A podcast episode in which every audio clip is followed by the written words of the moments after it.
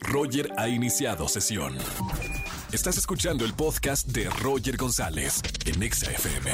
Seguimos en XFM 104.9, soy Roger González. Lunes de quejas, llámame, márcame al 51663849 o 50. Vámonos con esta llamada. Buenas tardes, ¿quién habla? Hola, hola, Anaí. Hola, Anaí, ¿cómo estamos? ¿Anaí la, que, la locutora que está antes que, que mi horario o no? No, otra Anaí, no soy Anaí, Le de la Mora. Anaí de la Mora, le mando un gran beso, una de las mejores locutoras del país, la quiero muchísimo. Así que, Anaí, bienvenida a la radio. ¿Cómo estamos, Anaí? Hola, pues más o menos, pues tengo que quejarme. Bien, bien, me encanta.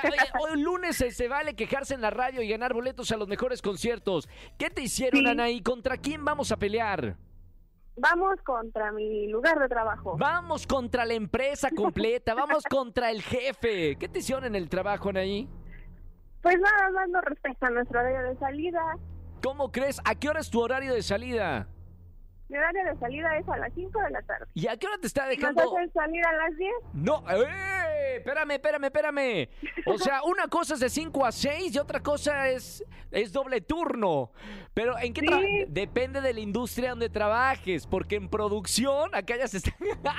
en producción a veces ni se, ni se duerme. Pero ¿en qué trabajas tú, Anaí? Eh, trabajo en la industria petrolera. Petrolera, para no entrar nunca a la industria petrolera. Oye, entonces hasta las 10 de la noche, supongo que hay una sí, en compensación. ocasiones. ¿Hay compensación económica? eh, ¿Algún bono por trabajar horas extras eh, o no? Pues a veces, a veces pizza, a veces sí, sí se ve reflejado en la nómina, pero la mayoría de las veces no. O sea, ¿cuál es Por eso es la queja. la queja, mi querida Anaí, es para salir exactamente a las 5 de la tarde o de plano que se pasan con salir a las 10 de la noche?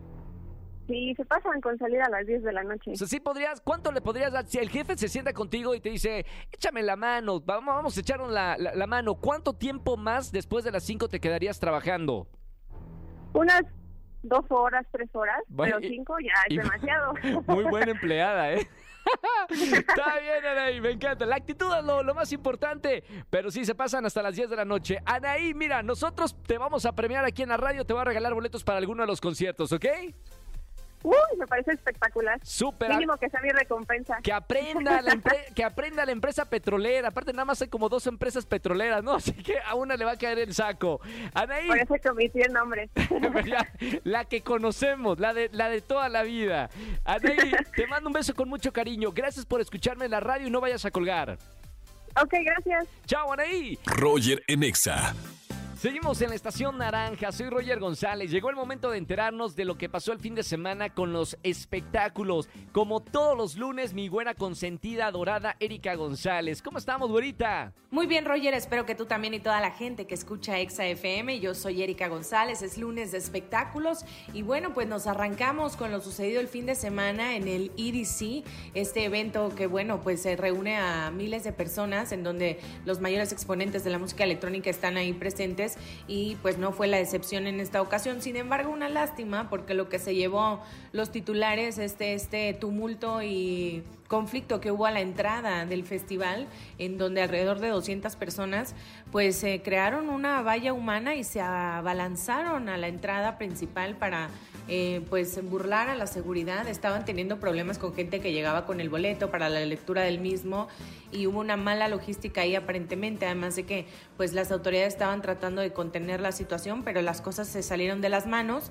Sin embargo, es bueno pues saber que no hubo como afectados de gravedad ni que hubo algo que empañara el que se llevara a cabo el festival. Sin embargo, pues como les digo, se acaparan estos titulares y yo lo que pensaba, y ya me dirás Roger qué es lo que piensas, pues este esto transcurre a nivel internacional, entonces no está bien, ¿por qué? Porque son muchas fuentes de trabajo y de pronto el saber que, ah, no, es que en México pasa o sucede tal, o no tienen la capacidad, o la gente sobrepasó el número de personas de las mismas autoridades que estaban ahí, o de los guardias que tienen que contener todo, pues no está bien que suceda algo así, porque se la pueden pensar para entonces montar estos súper espectáculos, ¿no? Ya llevándolo a un extremo, pero bueno, no hay que descartarlo por lo mismo de que no deberían de suceder cosas así, o que de pronto en otras grandes ciudades vemos que no es como lo más común, ¿verdad?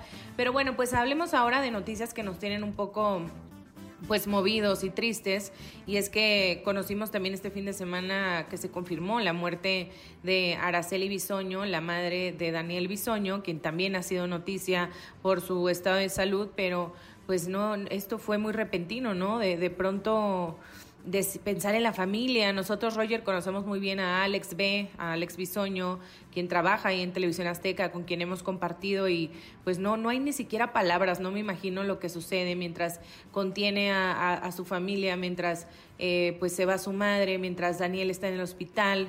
Entonces, híjole, qué complicado. Por cierto, hoy es el cumpleaños de Micaela, la, la hija de Daniel Bisoño quien pues sí está pequeñita, pero bueno, también se le va su abuelita y de pronto también su padre eh, pues en el hospital, que por cierto, la actualización del estado de salud de Daniel Bisoño es que va mejorando, que fue extubado, que pudo convivir con su hija, yo creo que eso pues de manera anímica le va a ayudar muchísimo para su salud, seguirá todavía pues bajo la observación médica y en el teatro este fin de semana, en Lagunilla, mi barrio, Alejandro Gou, quien es su gran amigo y socio también, le dedicó algunas palabras. De hecho, él decía que, que muy pronto estaría de regreso para sus programas, para, para que Daniel entrara en la obra de nuevo.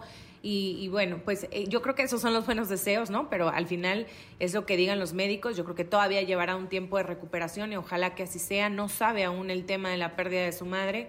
Y, y esto también, hijo, me parece bien, bien fuerte. En paz descanse Araceli Bisoño, un abrazo para toda la familia. Y bueno, pues eh, por si fuera poco, este día, Roger, nos enteramos de que eh, Ricardo Casares, nuestro amigo también y excompañero de Venga la Alegría, pero un gran amigo, yo tenía unos días apenas de haber hablado con él de que todo estaba bien, pues esta mañana comenzó a sentirse muy mal ya en las instalaciones de Televisión Azteca, pero la fortuna de que hayan reaccionado de manera oportuna y y pues este llevándolo al hospital y demás hizo que las cosas hoy estemos contando que ya está bien. Tuvo un infarto, ya le hicieron un cateterismo, estuvo, está bien atendido, está su padre con él, está su familia con él. Todavía no puede recibir visitas, estará en terapia intermedia y después saldrá. Y pues bueno, tendrá que hacer los cuidados y, demás, pero pues bueno, eh, así las noticias, Roger, eh, en este lunes de espectáculos y, y pues todos queremos mucho a Richie y esperemos si escucha este mensaje, si le llega este mensaje, pues que sepa de los buenos deseos y las buenas vibras. Yo soy Erika González, síganme, oigan, a través de todas las redes sociales, arroba Eri González, estoy con ustedes, ahí los leo como siempre y regreso contigo, Roger. Así es, nos escuchamos el próximo lunes con más noticias de los espectáculos. Gracias, güera. Roger Enexa. Descubre lo que te depara el destino con Olga Battery. Aquí con Roger Enexa. Seguimos en XFM 104.9 y este lunes tenemos a nuestra brujita de confianza, Olga Batori, para decirnos qué está pasando con los astros y la luna. No sé si, Olguita, viste eh, la luna que teníamos el sábado pasado. Ay, me encantó, Roger. Fue una de las más bonitas. Se llama la luna de nieve. Y esta luna es muy especial porque es para traer y todo. Ya este portal ya pasó, pero mira, vienen cosas súper padres. Ahorita eh, vamos a pasar justamente la luna que va a pasar de Libra a Escorpio, entonces vamos a tener la energía más de agua, la energía de limpia, la energía de empezar a quitarnos cosas. Eso está padrísimo porque ahorita pueden pasar desastres naturales o también pueden pasar accidentes. Por eso es muy importante que la gente se meta a bañar, si se pueden ir al mar, que ahorita lo disfruten, pero totalmente para una limpia. Me gusta el consejo de ir a, a la playa, ¿eh? Pero, ay, obvio, Roger, vamos para allá, por favor, a limpiarnos, es lo más importante. Pues, Totalmente. Ahorita para el dinero es muy, muy, muy importante que manejen el número 8. Cuando vayan a hacer un pago, cuando vayan a hacer una firma, cualquier cosa, anden pensando en el número 8. Es uno de los números con una energía más potente, positiva, que ahorita nos va a estar ayudando para la cuestión económica.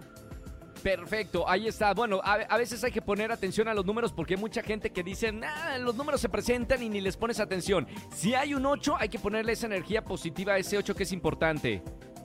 Claro, y pues mira, ya nada más ahorita para la cuestión amorosa y para todo eso, lo mejor es poder hacer una lista de manifestación, ya sea que si quieren conseguir una pareja, puedan escribir qué quieren de esa pareja y quemarlo, soplarlo enfrente de, la puerta de su casa, y si ya tienen pareja, pues empezar a cambiar la rutina. Eso es lo que más recomiendo ahorita porque los otros están moviendo muchas cosas.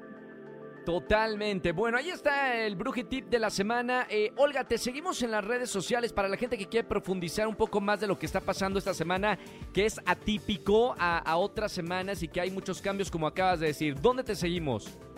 Claro que sí, Roger. Pues mira, me encuentran como Olga Batori en todas las redes sociales. Ya sabes que ahí estoy para ser la bruja de confianza. Gracias, Olguita. Te mando un beso con mucho cariño y que los astros, miren, con, eh, con, este, que estén alineados para estar con una muy bonita semana.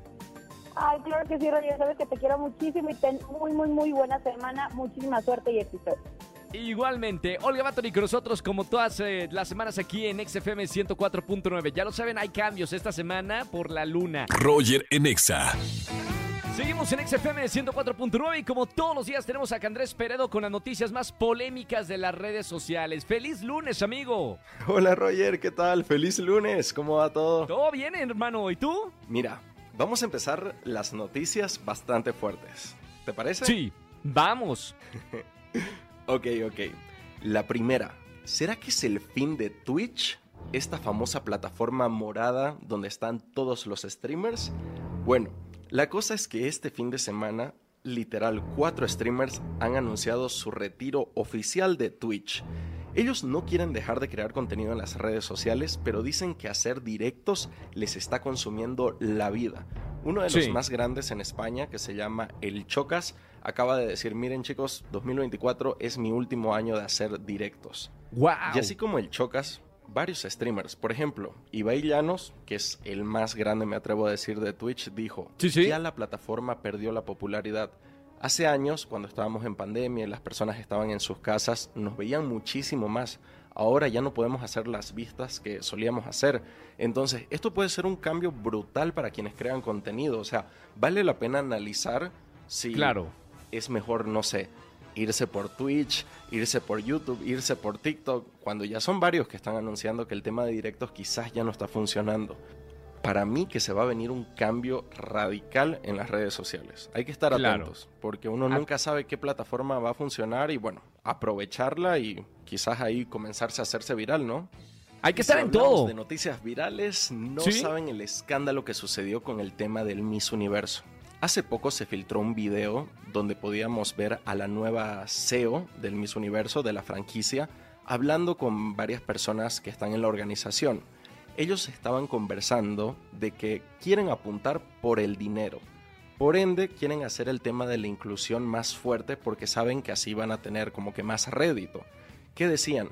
Dejemos que todas las mujeres de todas las edades participen, ellas van a creer que tienen la oportunidad pero las 10 mujeres que van a ser seleccionadas como las finalistas van a ser quienes sean más virales en las redes.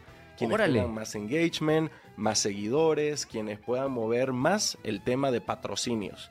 Claro. Esto causó un shock ¿no? en el mundo de, de la belleza, de los certámenes de belleza, porque ya el ideal del Miss Universo de encontrar a esta mujer que puede ser la vocera de la organización y hacer muchas cosas en pro de actividades femeninas quedó atrás. O sea, Ahora lo que ellos están buscando es quién es viral en las redes, quién es básicamente un influencer. ¿Se han claro, dado claro. que últimamente el tema de las redes sociales es más importante de lo que imaginamos? O sea, el tema de, de, tener seguidores, de tener engagement, de tener me gustas, pero ahora se ha vuelto importante hasta para el trabajo, para el Miss Universo. Es como un currículum, no sé. Me pareció muy interesante. La gente está pero furiosa en los comentarios. O sea, claro. ¿cómo es posible que el Miss Universo diga eso? Y por último, te cuento que ya la NASA está viendo. Esto me parece, me encanta cómo vamos del Miss Universo a la NASA, pero así Sí, son sí, las sí, redes sociales, así son las tendencias. Bueno, el tema de los vuelos comerciales a la Luna está más Qué cerca que nunca. Hace poquito, este viernes, la primera nave particular privada de una empresa, así, de, de alguien con su dinero, acaba de aterrizar en la Luna. Y fue perfecto. Es más, inclusive la NASA tuvo que pagarle a esta empresa para mandar eh, ciertos instrumentos y ciertos robots a la Luna. Entonces, ya oficialmente estamos en la era de, de los vuelos comerciales al espacio. Primero se está hablando que van a ser temas de carga, de transportar objetos y, y bueno, también de traer muestras.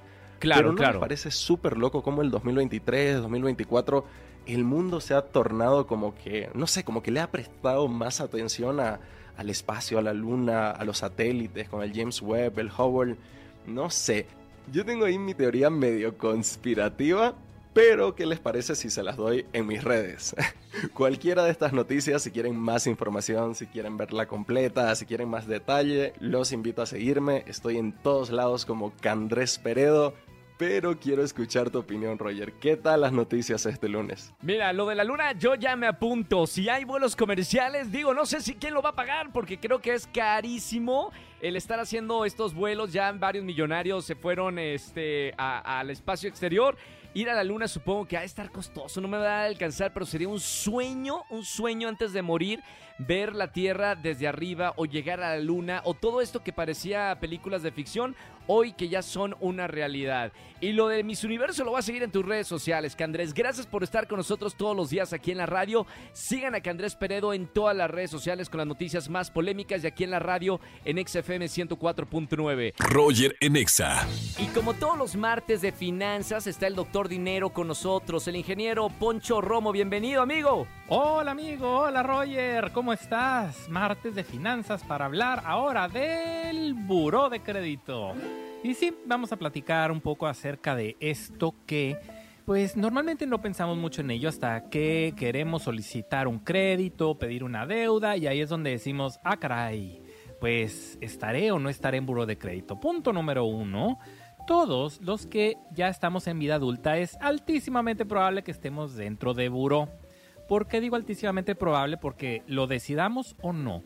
Esta es una calificación que en automático va a aparecer al momento en que tengamos nuestra primera deuda o nuestra primera tarjeta de crédito o incluso si tenemos un plan de telefonía celular no los de los que compramos con tarjeta, sino ya los que son como planes como tal, que se pagan mensualmente. Bueno, esos también ya entran y forman parte de buro de crédito. Entonces, es altísimamente probable que si no sabemos que estamos en buró, sí estamos en buró. Ahora, estar ahí no es malo y no es bueno, más bien es qué calificación tienes. Es un poquito parecido a lo de la escuela. Pues claro, te van a calificar, pero pues depende de qué calificación tengamos. Aquí, eh, cuando hablamos de, de buró de crédito, estamos hablando de calificaciones que van desde los 400 hasta los otros 850 puntos. Sí, no es del 0 al 10, hubiera sido más sencillo, pero bueno, tomaron esta decisión y una vez por año nosotros podemos entrar y podemos sacar nuestro reporte gratis. Es decir, nosotros nos metemos a la página de internet y eh, obtenemos para saber cómo andamos. Es bueno saber qué calificación tenemos. Y si no sabemos, pues esta va a ser la tarea la del día de hoy para que pues vayamos y sepamos cómo andamos en temas de buró. Ahí mismo nos van a decir si el, puntaje que tenemos es bueno, es regular o estamos ya como en los números rojos. Y también es importante no solo por saber la calificación, sino por también ver que pues no hay algún crédito por ahí que según yo ya eh, pagamos y que resultó que todavía aparece un saldito por ahí y va a estar de este lado. Entonces, ¿qué es importante en el tema de buró y qué es algo que, que debemos de saber? Pues de entrada, nadie nos puede sacar de buró ni nos puede mejorar la calificación más que el buen comportamiento. Si alguien o vemos algún anuncio por ahí en redes sociales que nos diga que eh, nos pueden sacar de buró, nos van a mejorar el buró, no le creamos porque eso es un fraude. Eso no se puede hacer. La única forma de hacerlo, pues es pagar y estar a tiempo en nuestras deudas. alguien también por ahí me decía, oye, pero resulta que las deudas de buró luego desaparecen después de un tiempo. Sí, no, pero existen unas reglas ahí. Entonces, si tenemos por ahí menos de 200 pesos, como decía ahorita, igual un saldito que se quedó de algo que no nos fijamos y quedaban 100 pesitos de alguna tarjeta de crédito que cancelamos, bueno, no por cancelar la tarjeta de crédito se cancela esa deuda, pero como eran 100 pesitos, después de un año en automático desaparece. Si es eh, alrededor de los 4 mil pesos, es decir, no más de 4 mil pesos, por ahí a los dos años van a desaparecer. A, de entre los 4 mil y los 8 mil pesos, a los cuatro años van a desaparecer. Y si es más de 8 mil pesos, eh, esos desaparecen hasta después de 6 años. Claro, hay algunas restricciones, no cualquier deuda. O sea, si, si debíamos una casa, por ejemplo, y no la pagamos, esa no se quita. O si por ahí se descubre que había algún fraude en algún crédito, algo ahí medio irregular, eh, eh, traemos ahí una, algo que estamos ahí revisando con el banco, es decir, el banco nos está demandando por algo que sucedió en algún crédito, bueno, ese no se va a borrar pero hasta después de seis años, oye, vale la pena tener un mal crédito y esperarnos seis años a que desaparezca, pues la verdad es que no porque justamente cuando tenemos un mal, un crédito que no hemos pagado o varios créditos que no hemos pagado, entonces empiezan los problemas porque ya nadie nos va a querer prestar. Y si encontramos algún lugar que diga, aquí no revisamos buro de crédito, créanme que si esto es algo legal, pues es decir, si es alguien que nos va a prestar dinero y no nos va a defraudar, que de entrada la mayor parte pues podría ser un riesgo de fraude. Si no es así, si no es un fraude, entonces va a ser carísimo. Porque claro, ¿quién se va a arriesgar? Pónganse en los zapatos de la, de la otra empresa o la otra persona. Si no vamos a realizar buró, es decir, estamos casi casi a ciegas prestando dinero, pues entonces quiere decir que somos un riesgo para esa institución. ¿Y cómo va a compensar ese riesgo? Pues con unos intereses mucho más altos. Entonces, tener un buen buró es bueno. Es bueno y nos va a ayudar porque nunca sabemos cuándo vamos a necesitar ese dinero. O si incluso cuando vayamos a querer sacar una casa para poder tener un enganche, y tener un crédito o un departamento, pues obviamente lo vamos a requerir. ¿Qué hay que hacer? Nuevamente, pues como no podemos hacer otra forma más que portarnos bien, pues es estar pagando poco a poco. Tratar de ver, pagar al menos el mínimo de la tarjeta. Ya hemos platicado que eso no conviene por cuestión de intereses porque nos va a costar bien caro, pero si nosotros pagamos al menos el mínimo, ya con eso pues vamos a aparecer en buró que estamos cumpliendo con el mínimo indispensable, pero pues eso nos ayuda para subir los puntos. Entonces, eh, hay que también tener cuidado de tampoco estar como cambiando y teniendo muchos créditos, eh, cambiando de tarjeta de crédito a cada rato, porque eso también refleja una inestabilidad. Entonces, lo que hay que hacer es mantener una estabilidad, es decir, pagar nuestra tarjeta, no tener demasiadas tarjetas de crédito o demasiadas deudas, y eso con el tiempo nos va a ayudar a tener un mejor puntaje. Nuevamente recordemos, la tarea del día de hoy es ir a, internet y sacar nuestro buro de crédito. Lo buscamos así en, en, internet y podemos sacar nuestro buro para saber qué calificación tenemos. Muchas gracias, Roger. Esto fue Martes de Finanzas aquí con Doctor Dinero. Yo soy Alfonso Marcelo y nos vemos en Alfonso Marcelo R en Instagram, en Facebook, en X, antes Twitter. Estoy como PM Finanzas y nos vemos el próximo martes. Saludos, chao. Gracias, Poncho, por esta información y hasta el próximo martes. Roger en Exa. Llegó la hora más espeluznante de la radio. El momento donde tus pesadillas se convierten en realidad. Prepara tus sentidos, porque te quedarás con los pelos de punta con Roger en Exa. Seguimos en XFM 104.9, soy Roger González. Hace poco estuve haciendo un live en TikTok con Alberto del Arco y sucedieron cosas paranormales. No quiero decirles que ahora que entramos a esta sección de con los pelos de punta, a usted que me está escuchando va a sucederle cosas paranormales. Yo nada más le cuento la experiencia que tuve contigo, Alberto. Muy buena tarde. Un gusto saludarte, Roger. ¿Cómo estás? Un abrazo para toda tu audiencia. Gracias. Y bueno, el tema de hoy está impactante desde mi punto de vista porque a mí me encantaría creer que esto es posible y una realidad y hay personas que lo han estudiado. ¿Qué? Roger, Sí. ¿tú crees en la posibilidad de la reencarnación? Sí, sí, sí, definitivamente. Ok, bueno, hay muchas personas que aseguran haber reencarnado. Y bueno, por ejemplo, tenemos también un caso de el doctor Brian Weiss, donde Claro. él tiene libros, por ejemplo, Muchas vidas, muchos maestros, Sí, donde sí, sí, habla buenísimo. de la reencarnación y cómo él a través de las regresiones en la hipnosis empezó a darse cuenta que cuando regresaba a sus pacientes, a veces se iba a vidas pasadas, Sí, claro. a vidas anteriores y no necesariamente estaban hablando de esta vida en curso, por así mencionarlo. Es impresionante, ¿no lo crees?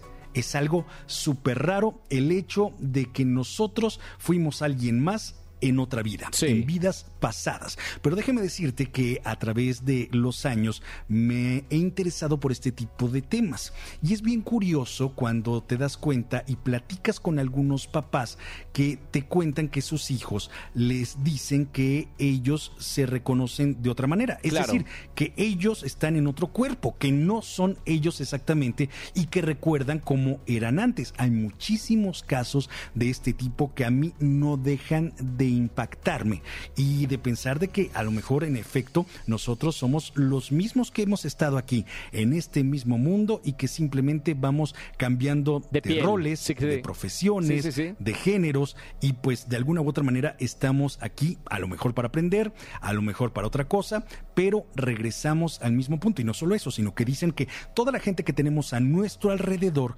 son las mismas personas que han convivido con nosotros a través de todas estas vidas. Ah, es decir, si en esta ocasión, eh, este, bueno, pues tu mamá es tu mamá, a lo mejor en vidas pasadas tu mamá fue tu mejor amigo. O tu novia. O tu mamá fue un hermano. O alguien así. Entonces, ya sé, suena muy loco el tema, pero hay muchas personas que aseguran que esto es real y que esto ocurre más seguido de lo que creemos. Y es por eso que nos dicen que pongamos mucha atención sobre todo a los pequeños o a los niños que tienen un poquito más fresca su memoria de vidas pasadas.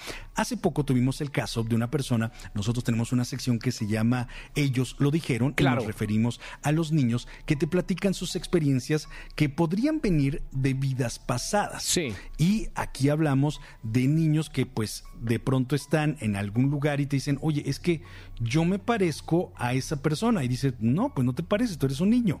Esa persona la ven los papás y era una persona pues como vestida de revolucionario, que se ve que fue de, de, un México pues más antiguo y no tiene nada que ver. Y le dice, es que yo me vestía así, mamá, yo era así más o menos, papá. Y es cuando entonces dicen, pues qué raro.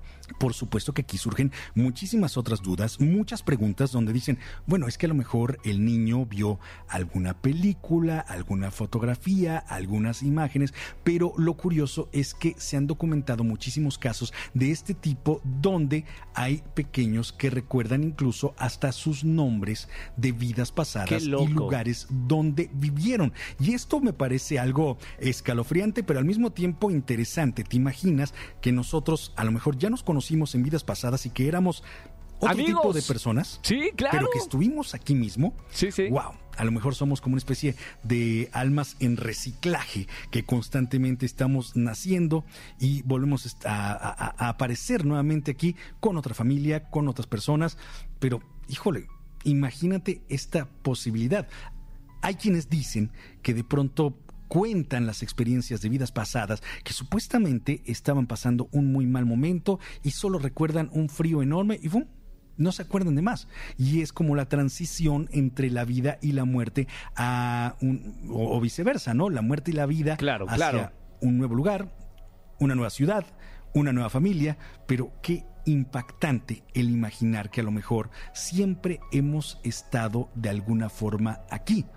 ¿Te lo habías puesto a pensar, Roger? Es un tema polémico y ya lo habíamos hablado, Alberto, tú y yo en otra ocasión fuera del aire, pero la gente que nos está escuchando en la radio, eh, los invitamos de verdad a leer este libro que se llama Muchas vidas, muchos maestros de Brian Weiss, donde este psicólogo académico asegura que todos venimos aquí como almas de reciclaje, o sea que sí tuvimos otras vidas y que solamente estamos habitando esta piel eh, por un solo momento para luego irnos a otra piel en otra vida futura. Eh, lea el libro, se lo recomiendo y forme sus propias conclusiones después de leer muchas vidas, muchos maestros. Pero bueno, ya lo hemos hablado, Alberto. Es impactante. Sí, sí, sí, claro. Y bueno, pues yo les sugiero que les pregunten a los pequeños si es que recuerdan algo wow, de, más atrás de su infancia. Claro. Muchos de ustedes estoy seguro de que se van a sorprender con las respuestas que podrían darles muchos niños conocen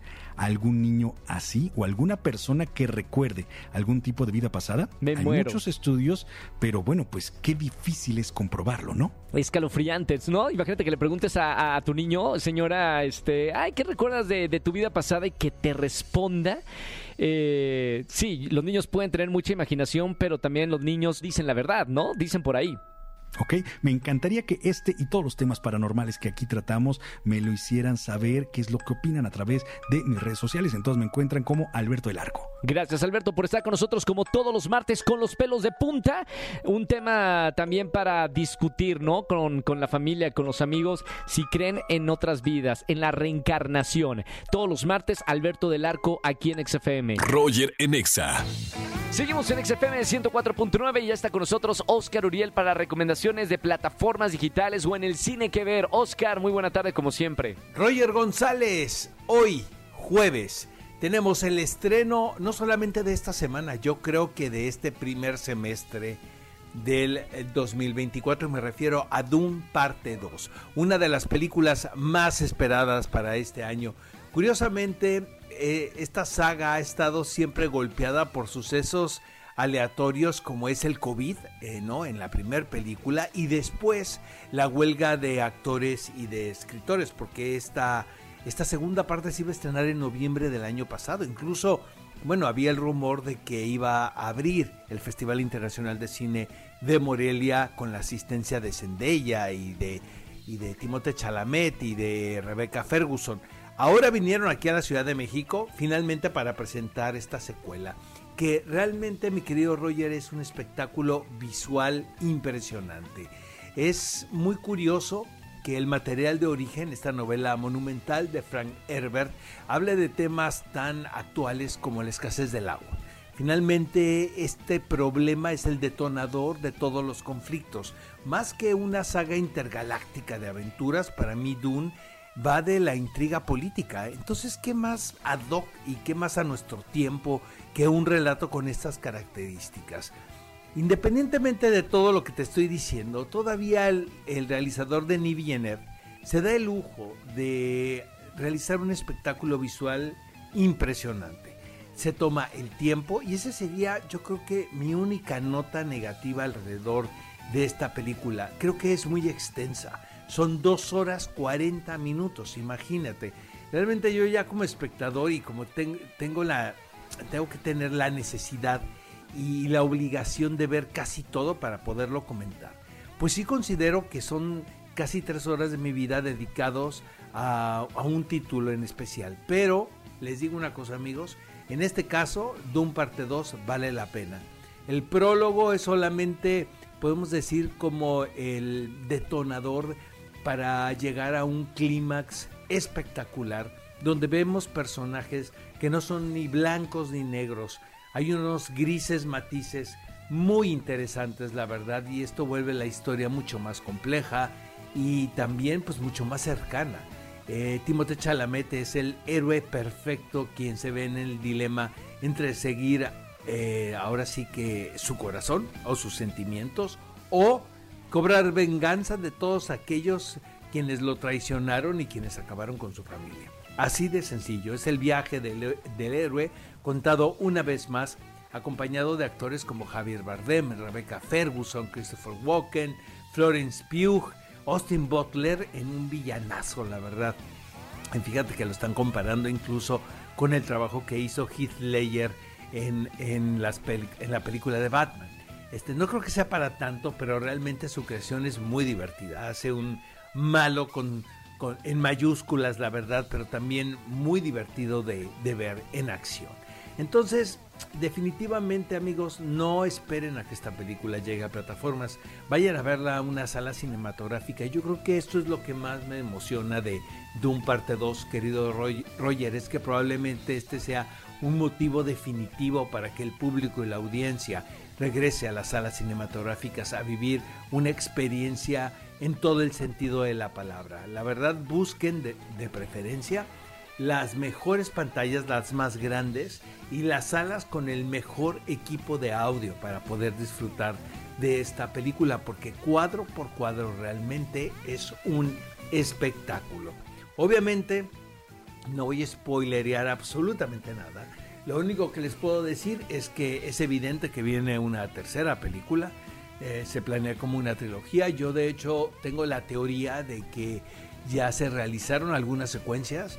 Eh, esto para amarrar la película número 3. Pero pues yo creo que no va a haber necesidad de convencer a ningún ejecutivo de estudio porque las expectativas de este fin de semana es de que pase los 80 millones de dólares. Imagínate. Entonces, eh, Roger, los invito a todos a ver Doom parte 2. Ve amigo mío y lo platicamos el próximo jueves, ¿te parece? Les mando a todos un fuerte abrazo y tengan un muy buen fin de semana viendo Doom parte 2. Roger Enexa. Seguimos en este jueves de Trágame Tierra. Márqueme al 5166-384950. Estamos en vivo, soy Roger González. Vámonos con esta llamada línea 24. Buenas tardes, ¿quién habla? Hola, ¿qué tal, Roger? Habla Roberto, ¿cómo estás? Hola, amigo, bienvenido a la radio. ¿Cómo estamos, Robe? Pues muy bien, aquí. Jueves de Trágame Tierra, Roberto. Jueves de Trágame Tierra, momento vergonzoso que, que hayas vivido. Sí, justamente. Pues mira, es un clásico, pero eh, un día en el trabajo fui al baño. ¿Sí? Y pues me percaté al final de, de hacer mi necesidad, de mis necesidades, que no había papel. ¿Cómo no? ¿Y qué hiciste? Eh, hay de hay de varias, ¿no? Pero ¿cuál cuál usaste, Roberto? Pues mira, eh, intenté ir por papel, ¿Sí? por, el- por un rollo dispensador que estaba cerquita. Mamita, así con la- como, como mandril, ¿no? Con las nalguillas afuera. Exactamente, así como de puntitas, pero también era,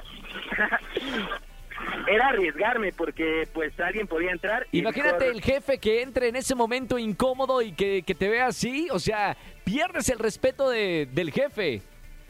Sí, y la verdad es que esa opción eh, la evité. Cancelada. Lo que hice fue pues lo que todos hemos escuchado alguna vez y lo que solamente he hecho pues es esa única vez. ¿Qué? Agarrar un calcetín Claro, el clásico calcetín. ¿Derecho o izquierdo? fue el izquierdo. El izquierdo, el que menos usamos. Sacaste el calcetín, te limpiaste y ¿a dónde, dónde tiras el calcetín? Yo siempre he tenido esta, esta duda. ¿El calcetín se tira en el inodoro o se tira en el, en el basurero? No, yo lo tiré en el basurero porque pues se iba a tapar y dije no, otro, Peor, otro ¿sabes? coleto más. Ya no quiero. Claro, claro. Bien, Roberto, me encanta. Jueves de Trágame de Tierra, momentos vergonzosos ya superados. Eh, Roberto, ¿ya tienes boletos para alguno de los conciertos? Gracias por escucharme aquí en la radio en vivo. Te mando un abrazo con mucho cariño y un par de calcetines también. Si tenemos de regalo, de regalo se los damos a Roberto. Gracias, Muchas- hermano. Muchas gracias, sí, Roger. Un abrazo con mucho cariño. Roger en Exa.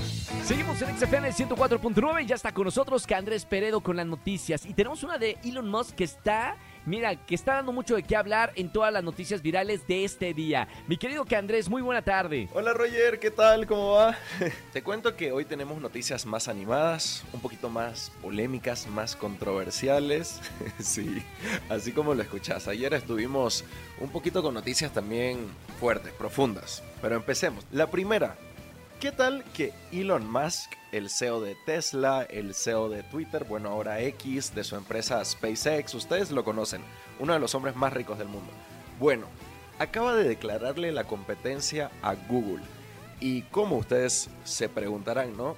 Él dijo, ¿no, ¿no les parece que todo el mundo está usando Gmail, que lo único que tenemos ahorita de correo electrónico es, por ejemplo, eh, fulanito arroba gmail.com? Antes teníamos opciones, teníamos Hotmail, teníamos Yahoo. Sería bueno hacer una competencia fuerte a Google. Bueno, en cuestión de meses va a lanzar Xmail, Xmail. Ustedes saben que él cambió el nombre de... Sí, ustedes saben que él cambió el nombre de Twitter a X. Entonces, su nuevo plan, como este gigante de la tecnología que es X, es comenzar a crear nuevos servicios, nuevos productos, nuevas aplicaciones que compitan con las que ya existen. Entonces, en vez de tener Gmail, quizás en un par de meses tengamos, no sé, ¿se imaginan que Andrés xmail.com? Está interesante, a mí me gusta mucho, eh, siento que la competencia entre la tecnología es bastante buena, hace que, que las empresas estén obligadas a mejorar. Entonces, por ese lado está interesante. Y acá me voy a ir a una noticia un tanto no quiero decir conspiranoica, pero está llamando muchísimo la atención en las redes sociales. Kate Middleton, ubican a la princesa de Gales, está desaparecida. Eso dicen los portales digitales, que la realeza nos está ocultando algo. Ella tuvo una cirugía abdominal el día 17 de enero. En todo este mes, que ya estamos a cuánto, 29 de, febrero, no se ha sabido nada de ella. Han lanzado comunicados y dicen que se encuentra bien, está delicada de salud, se está recuperando, pero se supone que era una cirugía de rutina. Se supone que era algo de entrar al quirófano y salir en dos horas. Pero hace un mes que no se sabe nada de ella, ha cancelado todos los actos protocolares. Eh, el Palacio de Buckingham solo dice que cuando ella se encuentre mejor va a salir a dar declaraciones, pero ya pasó un mes. Estamos hablando que en ese mes al papá del príncipe, al actual rey, le detectaron cáncer, lo operaron, ya lo hemos visto salir de la clínica, ha asistido a un par de eventos, a pesar de estar en ese estado, está en tratamiento de quimioterapia y él todavía es visto en público, sin embargo a ella, que era una cirugía abdominal de rutina, no se sabe nada, como que los usuarios están comenzando a sacar teorías conspirativas. Una de las teorías es que la realeza quizás le hizo algo a Kate Middleton y como a la princesa Diana quieren taparlo, quieren tener más cuidado, no quieren que el mundo se entere tan rápido. Otra de las teorías es que ella estaba embarazada, que quizás perdió el bebé. Otra de las teorías es que se complicó la cirugía y ella se encuentra o en coma o en un estado muy grave. Los usuarios están volviendo su nombre de tendencia porque todo el mundo está diciendo mm, si tiene que ver con la realeza y no sabemos hace cuánto, hace un mes de alguien, es que ocultaron algo o hay algo ahí. Y la última noticia para cerrar este jueves, no sé si han visto en las redes sociales, eh, se volvió súper viral una experiencia de Willy Wonka, de Charlie la fábrica de chocolate, Willy Wonka, la peli. Ustedes yo creo que ubican. Bueno, la cosa es que sacaron una experiencia divertida para que la familia vaya con sus hijos, pueda tomarse fotografías, iba a tener realidad virtual, si no me equivoco, esto era en, en el Reino Unido, creo. Y fue un completo fiasco. Las personas pagaron así como que alrededor de 20 dólares, 25 dólares la entrada y era como que un terreno vacío, solamente habían tres puestos para sacarse fotos, los umpalumpas hicieron llorar a los niños, las familias se iban pero así enojadísimas. Bueno, duró cuatro horas, cerraron este, ¿qué podemos decir? No es parque de diversiones, esta atracción y ahora la empresa tiene que reembolsar a todos el costo de la entrada y se está eh, viendo de llevarlos a juicio por el trauma que le generaron a los niños estos estos umpalumpas mal pintados. De verdad, yo vi los, las fotos, como no se puede mostrar, ¿no? Las fotos en la radio son un poquito traumantes, como que parecían más, no sé, unas criaturas verdes que, que umpalumpas. Pero bueno, esas fueron las noticias de hoy. ¿Qué tal? Gracias por las noticias. Como siempre, hermano, te seguimos en las redes sociales. Roger en Exa. Seguimos en XFM 104.9. Soy Roger González. Y tengo aquí a dos personas que trabajan, mamita, ¿cómo trabajan de verdad? El cojo feliz y el tío Robert. Bienvenidos a XFM. Eh, muchas gracias. Ah, un aplausito, Sí, un aplausito, algo. algo. Que se oiga el ambiente. Por lo menos el grabado. El grabado nunca Sí. falta también. Ahí Eh, está. ah, el aplauso Sí. sí, salió. Sí, de la muchedumbre, no, pero no, es, muchedumbre no es aquí, ¿no? ya me equivoqué. No, ese es otro, ese es otro. Oye, Sí. Cojo, bienvenidos a, a- a la radio. Mucho gusto. Estábamos platicando fuera del aire también con el tío Robert de, de los shows en vivo. O sea, ustedes hacen stand-up, eh, les gusta estar con el público. No sé si les gusta mucho estar en lugares cerrados sin público, pero lo- el público es lo suyo. Sí, totalmente. Nuestra arte nos ha permitido tener una retroalimentación inmediata. Tú lo has probado con la música y así. Que ver las caras, ver cómo reaccionan, ver cómo viven, pues lo que hacemos desde el escenario es, es lo más valioso que, que nos toca vivir. Y creo que coincido con el tío Robert y que de verdad es una gran experiencia poder ver a la gente divertirse sin ataduras, sin límites, solamente pensando en eh, pasárnosla bien entre todos. Este concepto, eh, tío Robert, de, de Pur de Patos, donde ya hay público en vivo y donde entretienen a la gente, que además de grabarse también es, es un espectáculo en vivo, llevan mucho haciéndolo, ¿no? Con mucho éxito. Más de año y medio y la verdad nos encanta, sobre todo porque es un espectáculo de, de humor negro, ¿no? cosa que nos, que nos encanta, este, estar eh, pisando los límites del humor con la gente y que aparte la gente lo hace de manera espectacular, o sea, la misma gente nos, nos motiva a hacerlo. Hemos tenido, pensando en los shows del último mes, eh, llegó una chica con tres pezones que nos dijo, ¿saben que tengo tres pezones? Y- Sí, o sea, y no, no, nos andábamos enseñó- preguntando, oye, pues alguna gente extraña y Casual. yo, tres pezones, ¿cómo Este, ven? ¿Lo comprobaron si tenía tres Sí, pezones? Sí, no, los enseñó a cámara y todo. Enseñó el tercero nada más. Sí, nada O más sea, el los tercero. primeros dos están normales. Los, Ah, los primeros dos lo, Pero lo creímos. tenía o un sea, pezón en el... ¿Dónde estaba el tercer Sí, pezón? como más abajito y, Como y de lejos parecía un lunar, pero ya que acercas la, ¿No era un la grano vista, o algo así? No, no, no, No, no, no. no, era ya un- que te acercas Era un pezón, un pezón. Un, ah, un pesi- pezonito.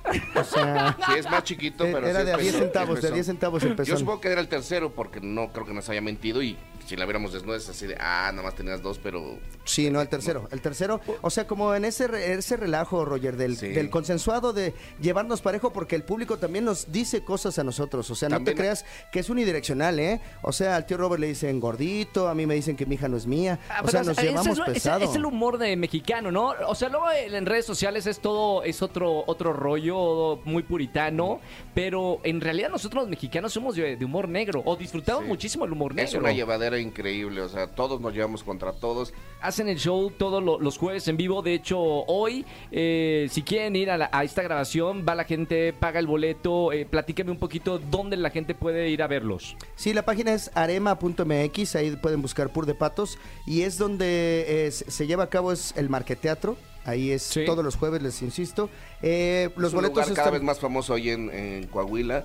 Eh, básicamente cada función es para 350 personas. Sí, 350 personas, puedes comer, hay varias cosas ahí, este, pues es un, un mercado, Marqueteatro de ahí viene porque tiene el teatro arriba y abajo tienes, puedes echarte una chelita, puedes comer, pues, o sea, tal vez es promoción también para el Marqueteatro, pero es una buena experiencia de una salidita, sales reidito, sales entretenido, incluso puedes echarte una chela adentro, todo está muy bien para que te la pases increíble. Eh, Me encanta el humor negro, de verdad sigan haciendo, eh, es difícil, es difícil ser comediante, es mucho más difícil eh, hacer el humor negro, pero de verdad a la gente que está ahí, como lo acabas de decir, eh, tío Robert, es está en la trinchera de decir, ríanse, es el- el- lo único que se puede hacer ante la desgracia que, que puedas tener en la vida, es reír. Sí, el humor es lo único que realmente te pertenece, entonces no lo Y pierdas. la gente se, re- se ríe en puro patos. Tenemos también una otra sección que se llama La Chichona de la Cuarta Fila.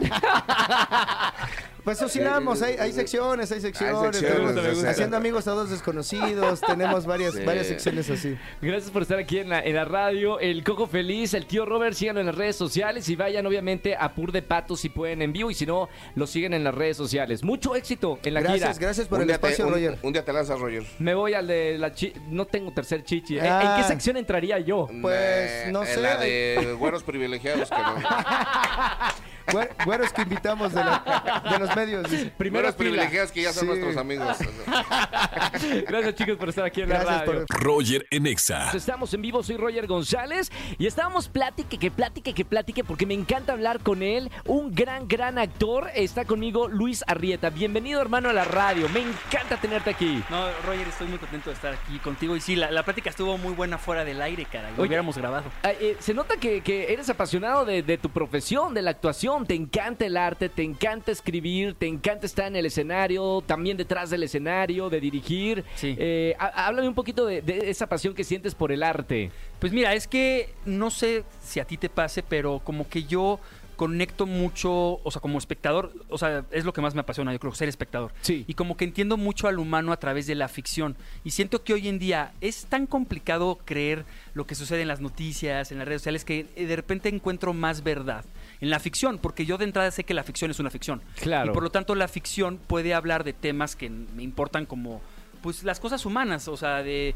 de- desde inclusive cosas virtuosas del ser humano hasta cosas de- detestables, ¿no? Entonces, es como yo me entiendo con el mundo a través de la ficción, entonces así me expreso yo, a través de historias. Y, y- y te expresas escribiendo como, como en esta película. Eh, a, a la gente que nos está escuchando, vaya al cine a ver esta película que se llama El día que todo cambió.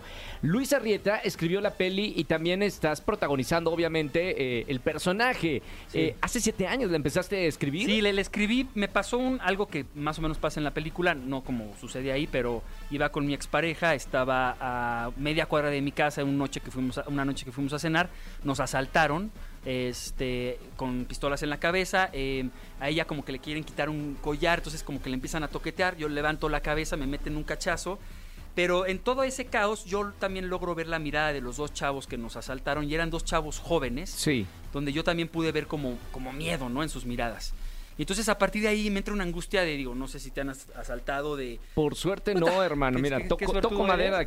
Te digo, o sea, ¿qué hubiera pasado si se le sale un disparo a uno de ellos y le dispara a mi mujer o, o- o me dispara a mí, ¿no? Entonces, como que esa angustia, esa angustia, esa angustia hace que empiece a escribir esta película, donde no solo cuento la historia de Mario, que es mi personaje, sino también me meto un poco a la historia de estos dos asaltantes, de quiénes son, este, y de qué podría pasar si no encuentras justicia por tu propia mano y decides tú hacer justicia por tus propios medios. Ahora, se estrenó este fin de semana Luis Arrieta eh, y ovación eh, de la gente que la ha visto. Eh, ¿Será porque se, está, se siente identificada con la problemática que hay aquí en, en, México? Pues yo creo, o sea, yo creo que sí, aunque estoy sorprendido, porque aquí entre nos yo lo que quería hacer era una película de género, una película un thriller, una película de venganza, obviamente con un twist mucho más humano que las películas americanas de venganza, pero la gente está conectando a un nivel muy personal. Entonces, como que tiene esas dos cosas, como que es muy comercial la peli, este, tiene ahí intención, pero también es muy conmovedora para el espectador hacia el final. O sea, como que el público sale muy tocado, tanto por cuestiones personales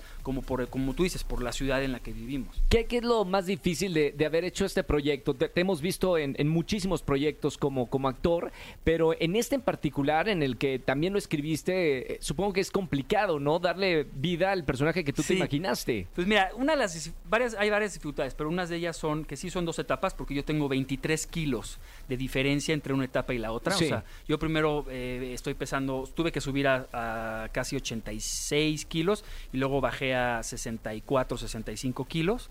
Este, luego eh, la emotividad es muy difícil para la segunda parte. Tuve que tener un una entrenadora de corporal para poder construir ese personaje. Hay, una escena con un perro, donde me peleo con un perro, donde me dijeron que nunca se iba a soltar. Se soltó el perro, casi me, o sea, casi me agarra la. termina en accidente. Termina en accidente porque no hubo stunts en la película. Las secuencias de acción son muy complicadas porque son a balón parado. No es como te muevo la cámara y para claro, que claro. balón parado y yo soy pues eh, haciendo las secuencias de acción. Entonces todo eso pues sí fue un, reto muy divertido, pero pues complicado. Muchas felicidades, hermano. Eh, de verdad, la gente que nos está escuchando, vayan al cine el día que todo cambió eh, y comenten en redes sociales, de verdad, porque es una película que has generado mucha conversación. Y yo creo que es el propósito cuando vas a, ver arte, sea lo que sea, cine, teatro, la conversación que surge después de, ver esa pieza, ¿no? Sí, justo esta película al final abre una conversación, porque tampoco es una película que, que juzga a los asaltantes de son malos y yo soy bueno bueno. Como que plantea eh, ambos mundos para que justo cuando salgas del cine haya una conversación de qué harías tú o tú qué opinas de esto. O sea, es una peli que no solo se queda en un thriller, sino que también invita a una sí, a una conversación de, los espectadores y está padre eso. Muchas felicidades, Luis, por, por, esta película. Eh, bueno, platicando fuera del aire, lo que cuesta de verdad hacer una película es increíble. Y bueno, me pone muy contento que esté teniendo mucho éxito en el cine. Vayan al cine este fin de semana a ver esta cinta, El día que todo cambió.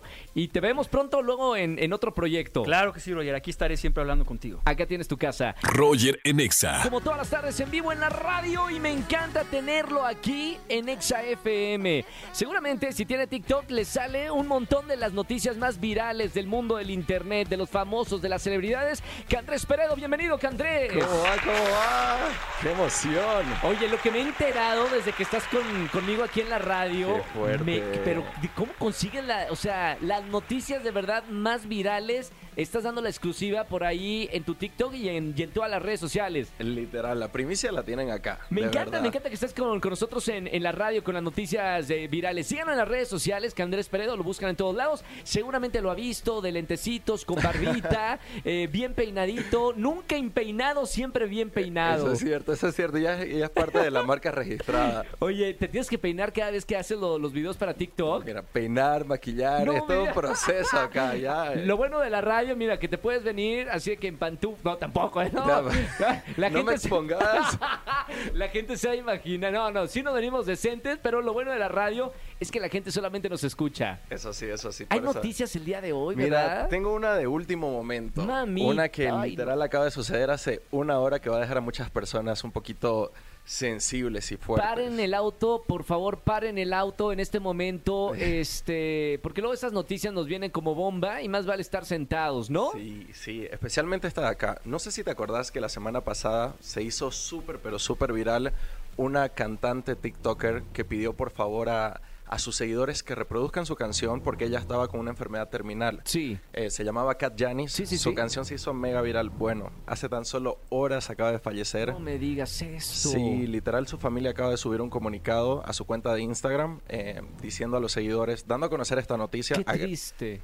Demasiado. Agradeció muchísimo a a los fans que estuvieron reproduciendo sus canciones. Claro. En efecto, la canción llegó al top de Billboard, logró hacer un buen patrimonio para su hijo, que era lo que ella quería, y los, los familiares dieron a conocer esta noticia. Sí. Que Kat Janis, antes de fallecer, eh, dejó grabado al parecer un disco.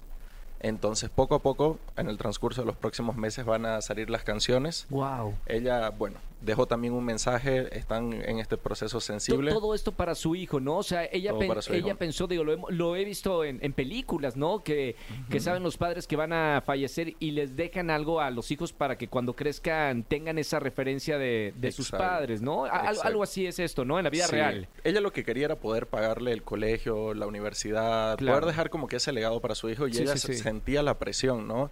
Por suerte los fanáticos se, se unieron, hicieron un GoFundMe, creo que recaudó más o menos entre 100 mil a medio millón de dólares ¡Guau! y todo para el hijo. Entonces, súper bonito, súper un acto honorable, ¿no? De, de Janis antes de fallecer, que lastimosamente falleció literal hace horas. Mira, a veces eh, estamos en el mundo del internet y tú lo sabes muy bien porque te dedicas a esto con tantas malas noticias que este tipo de noticias que aunque es muy dolorosa, Sí. es una noticia muy bonita el hecho de que ella eh, le deje un legado a su a su A hijo, su ¿no? hijo, sí. Y, Y con todo lo que hizo el fandom, ¿no? Exacto, el Internet, la verdad que siempre a veces vemos estas noticias del odio en Internet, del hate y las críticas, las polémicas, pero luego ver cómo el Internet también se une para hacer un acto benéfico, creo que es bonito. Eh, algo que he leído muchísimo, por ejemplo, es eh, estar restaurando mi fe en la humanidad, Sí, ver claro. este tipo Sí, de sí, sí, actos. sí, sí, claro. Súper, súper lindo. En ese sentido, mira, me, me pareció una noticia, como vos decís, ¿no? Agridulce. Agridulce. Y otra noticia bastante interesante. para- Buena, buena, mala o agridulce, porque luego también te veo en las redes sociales y yo me, te juro me siento de que ahora qué pasó en el mundo Es del que internet. De todo un poco, de todo un poco. Esta de acá es una guerra. ¿Qué una, pasó?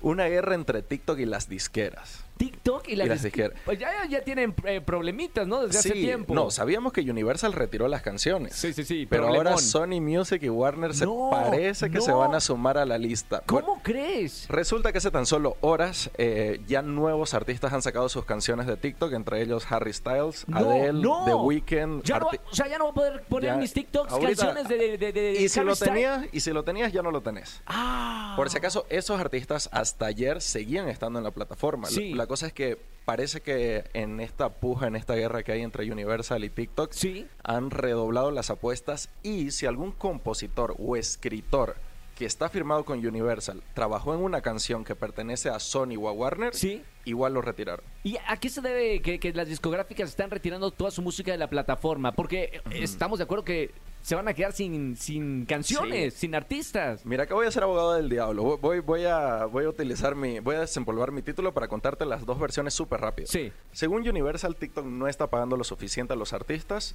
y no los protege con respecto al tema de la inteligencia artificial. Sí. Ya vimos lo que pasó con Bad Bunny y, y, bueno, el tema de las IA que están componiendo y haciendo canciones por los artistas. Claro, claro. Ahora, según TikTok, la narrativa que está haciendo Universal en las redes es completamente falsa. Sí. Ellos, por su avaricia, están exigiendo más dinero a TikTok para que vaya directo a la disquera. Y TikTok no entiende cómo pueden llegar a un acuerdo con todas las otras disqueras, menos con Universal. Claro, claro. Porque ellos saben que tienen como que, por ejemplo, a Taylor Swift en su catálogo. Sí, sí, los artistas internacionales Sí, más lo- lo importantes, pesado. ¿no? Entonces, claro. Según TikTok es una puja de dinero que, que no puede TikTok sostener en el tiempo pagarle tanto a Universal. Según Claro. Universal, TikTok se está aprovechando. Entonces, los dos sacaron comunicados oficiales en sus páginas web y la guerra, pero está fuerte. Me hace recordar a la guerra que tenían los escritores de Hollywood, eh, también con, con las asociaciones, ¿no? Este, También eh, llegar a un acuerdo, pasaron meses, ¿no? Para que se pusieran de acuerdo. Literal. Así va a ser en el, este el caso. strike, al parecer, porque ya van, ¿cuánto? Tenemos tres meses que estamos con este, este strike de Universal. Sí, sí, Y, sí, eh, sí. Al parecer va a seguir y va a seguir con fuerza. Qué locura. Bueno, vamos a seguir la, la noticia, obviamente, aquí con Candrés, este, de lo que está pasando y sobre todo con TikTok, que, que es una plataforma que tiene los, o- los ojos de- de- del mundo ahí, ¿no? Sí, ahorita está pesadísimo TikTok, está súper fuerte. Sí, ya veo. Uh, hay una más o ya te seguimos en las redes sociales. Mira, tengo una pequeña más que también es una agridulce. Perdón por cerrar con esto el tema, pero está súper viral y también quería escuchar tu opinión. No sé si viste esta historia viral de un niño de 13 años que se llama José Armando. Él tiene 13 años, lastimosamente tiene leucemia, ha pasado por 120 quimioterapias. Dios. Y él dijo, el día de hoy es tendencia, es tendencia en todo México, es de los artículos más leídos en Google por si acaso. Sí. Y él le pidió a sus padres, a su mamá específicamente, que ya no quería seguir el tratamiento. Entonces lo que están haciendo el internet, su mamá y bueno, todo lo que, el- lo que se está armando es cumplirle sus últimos deseos. eh, el niño... a- ¿De, al- de dónde es el niño? de acá, De aquí, de, sí, México. de México, de México. ok. Entonces, eh, por ejemplo, recientemente Cruz Azul, uno de sus sueños era ir a ver un partido del Cruz Azul. Todo el equipo se está reuniendo para, para, hacer el sueño conocerlo, realidad. para hacer el sueño realidad.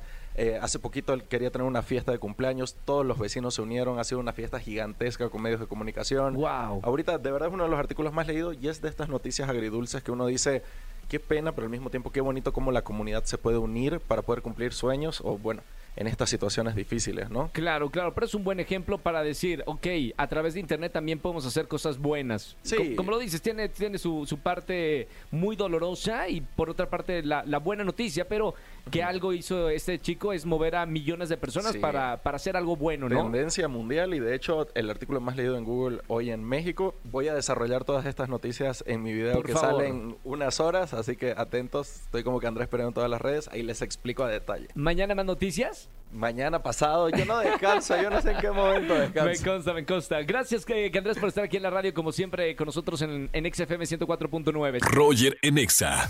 Seguimos en XFM 104.9, soy Roger González en este viernes de chismes. ¿Tienes un buen chisme para contarme? Márcame en esta tarde por boletos a los mejores conciertos. Vámonos con la primera llamada que entre. 51663849 o 50. Buenas tardes, ¿quién habla? Bueno. Hola. Hola. Hola, si quieres. Diana, ¿cómo estás, Roger? Hola Diana, bienvenida a la radio. ¿Todo bien acá? eh, disfrutando de San Viernes, último día de la semana. ¿Y tú? Bien, ya, de fiesta. ¿no? De- ¡Opa! ¿Invita? ¿A dónde vas a ir de fiesta, Diana? Jálate, pero vas a tener que venir hasta Veracruz. ¡Opa! ¡Feliz de ir a Veracruz! Tan- Es más, tengo ese viaje pendiente a Veracruz. eh, quiero conocer. ¿Vives en el puerto? ¿Vives en Córdoba o en qué parte de No Veracruz? en Jalapa, pero pues es que todo está súper cerca. Jalapa me dicen que 10 puntos, 10 puntos Jalapa. Qué bonito que vives allá en Veracruz. Ahí nos vamos a ver pronto, ¿eh, Diana? Ay, pero en serio. De verdad, de verdad, pronto de visita por allá a Veracruz. Oye, Pero Dianita, viernes de chisme, qué buen chisme nos vas a contar aquí en vivo en la radio. No, pues uno buenísimo, ajeno, ya sabes, los más ricos, los Claro, ajenos. los que saben mejor, claro. ¿De qué te enteraste? Bueno, yo la verdad siempre los chismes me las paso contándolos con mi mejor amigo. Los dos somos bien chismosos. Sí. Entonces, Bien. hace mi mejor amigo. ¿Y qué pasó? Entonces, este, pues nada, resulta que habíamos visto que un amigo que tenemos en común, este, subió una foto. Bueno, ajá, estaba saliendo con una chica, ¿no? Y nosotros igual conocemos a esta chica Sí. y pues ahí vimos que ahí andaban. Ok. La cosa fue que de la nada, una, este, una, la chica empiezan a subir sus compañeros y amigos y la escuela que se había perdido, o sea, de que de verdad ya estaba de que ni la alerta hambre, Ah, que estaba guau. desaparecida y que no sé qué. Desapareció. Sí, pero casualmente en la noche, o sea, después de que todo el día la andaban buscando, suben una foto que mi amigo también había desaparecido. ¡Opa! Entonces ¡Qué casualidad, ¿no? Sí, yo dije de, ay, sí, ¿cómo van a desaparecer? Entonces, pues ya se hizo un relajo, o sea, de que nuestra universidad hasta los puso, de que si sabían algo de ellos. Para eso, mi, pues mi amigo es foráneo. Sí. Entonces, sus papás vinieron aquí a buscarlo, a ver qué estaba pasando. Oye, gran, gran búsqueda, eh, búsqueda de película, ¿no? Búsqueda para que una amiga sabía que según la última vez que los vieron juntos salieron de fiesta. Entonces, pues obvio lo común fue de que, ay, pues obviamente se fueron y todo, y ya sabes, el show de que se perdieron pues fue de nada. Sí. Pero esto no es como la parte intensa del chisme. Aparecen y los dos suben que todo bien, que gracias por, por preocuparse, pero que fue un malentendido. Pero Y ¿dónde amigo- estaban? ¿Dónde estaban este perdidos? No, nunca dijeron, nada más se perdieron y casualmente se perdieron juntos, ¿no? Y cada quien por separado salió a decir que todo bien. Entonces, este, la parte es que mi mejor amigo me dice de que, oye, pero ya viste que el día que se perdió la chica, su ex andaba buscando, porque nosotros como somos bien chismosos habíamos visto que la chica había terminado con su exnovio hace como un mes y empezó a salir Mamita. con nuestro amigo. Sí, sí, sí. Entonces, este, bueno, vimos que su ex lo andaba buscando y que no sé qué, igual ahí participando de que si sabían de ella le avisaran y así. Y bueno, ya te digo, aparecen y mi amigo empieza a subir a sus clothes que le había llevado un pastel a la mamá de la chica para disculparse, que un malentendido, que según se habían quedado sin batería y que no sé qué. Pasa y a los días vemos que la chica sube que empezó a tener un nuevo negocio de los famosos bubble tea, No. los que son de tomar. ¿Sí? Y este y mi mejor amigo me dice, oye, checa la historia porque su novio parece que es socio del negocio que hicieron. No, es Y cierto. Espérame. Entonces, Se hizo un escándalo allá en Veracruz, supongo, ¿no? O sea, cuando la gente se empezó a enterar de que por qué desaparecieron, eh, pueblo chico, infierno grande, ¿no? sí, obvio, o sea, de que aparte no es muy común que alguien se pierda aquí, o sea, tampoco siento que sea un lugar tan inseguro. Pero lo peor es que mi amigo fue de que le pidió disculpas a su mamá y todo por lo que vimos en sus redes sociales. Claro. Y a los días se dejan ellos y la chica sube que tiene el negocio con su ex y vuelve con su ex. Así que mi amigo nada más se quemó, hizo el oso, sus papás lo vinieron a buscar y todo para que la chica terminara volviendo con su exnovia a los días No, de que se qué perdieron. fea historia, qué fea historia, qué buen chisme. Chisme. Oye, Almita, a partir de, de ahora, vamos, bueno, a partir de la próxima semana hay que ponerle puntaje a los chismes que nos den. De este primer chisme, tu calificación, 3.1416 te da de calificación. Buen chisme, ¿eh? Me encantó, Diana.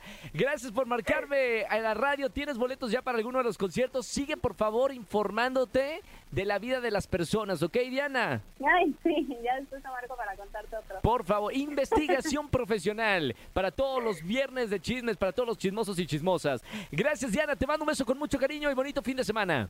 Gracias, Roger. Chao, Diana. Un saludo a la gente de Veracruz. Me encanta la gente que me escucha en Veracruz y a toda la gente que escucha también en la Ciudad de México. Roger en Exa. Seguimos en XFM 104.9 y como lo anuncié al principio del programa, hay bombas, noticias que se están convirtiendo en virales.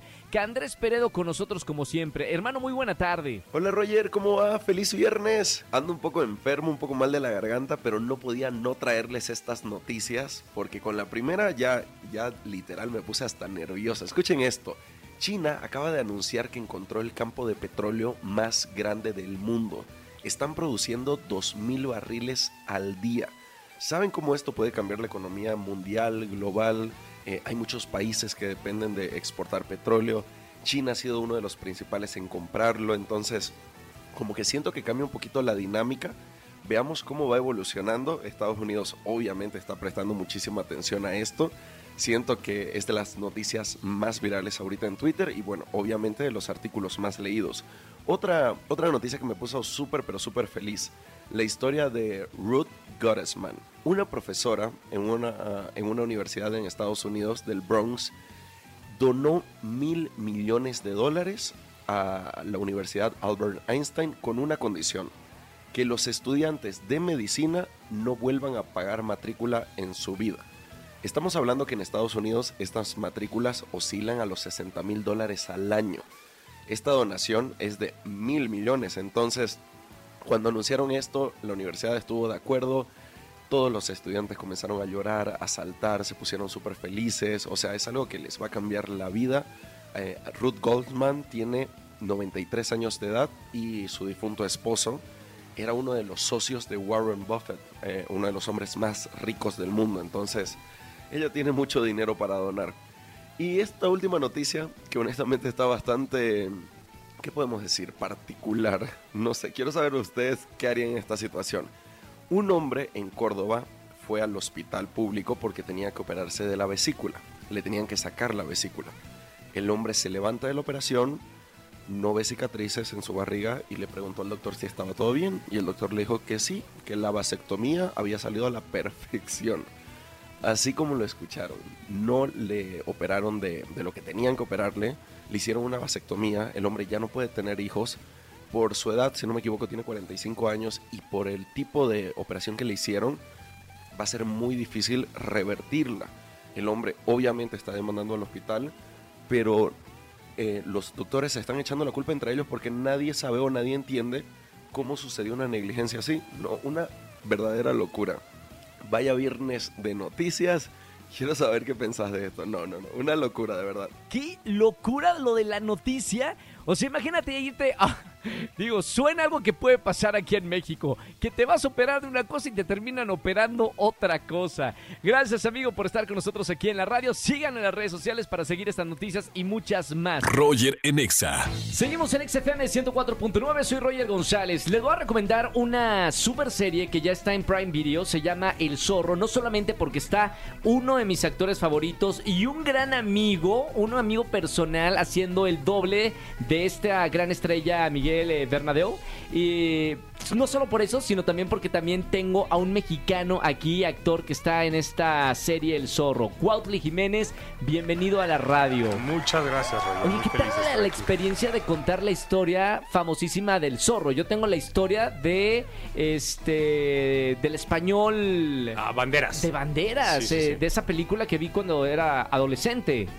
Sí, pues esta es una versión, digamos, tiene los mismos elementos que esa o de la serie de televisión que se hizo por allá en los 50, 60 que yo. Fue la primera que se contó ¿no? del zorro. Creo de, que de las sí. primeras, ¿no? No quiero, no quiero decir lo que esté mal, pero creo que sí. Sí, Yo sí, todavía la recuerdo. Que Blanco la y negro, ¿no? En televisión, en blanco y negro, Sí, sí, sí, sí. Y ahora esta es una versión mucho más pop juvenil para las nuevas generaciones, donde hay una diversidad étnica increíble.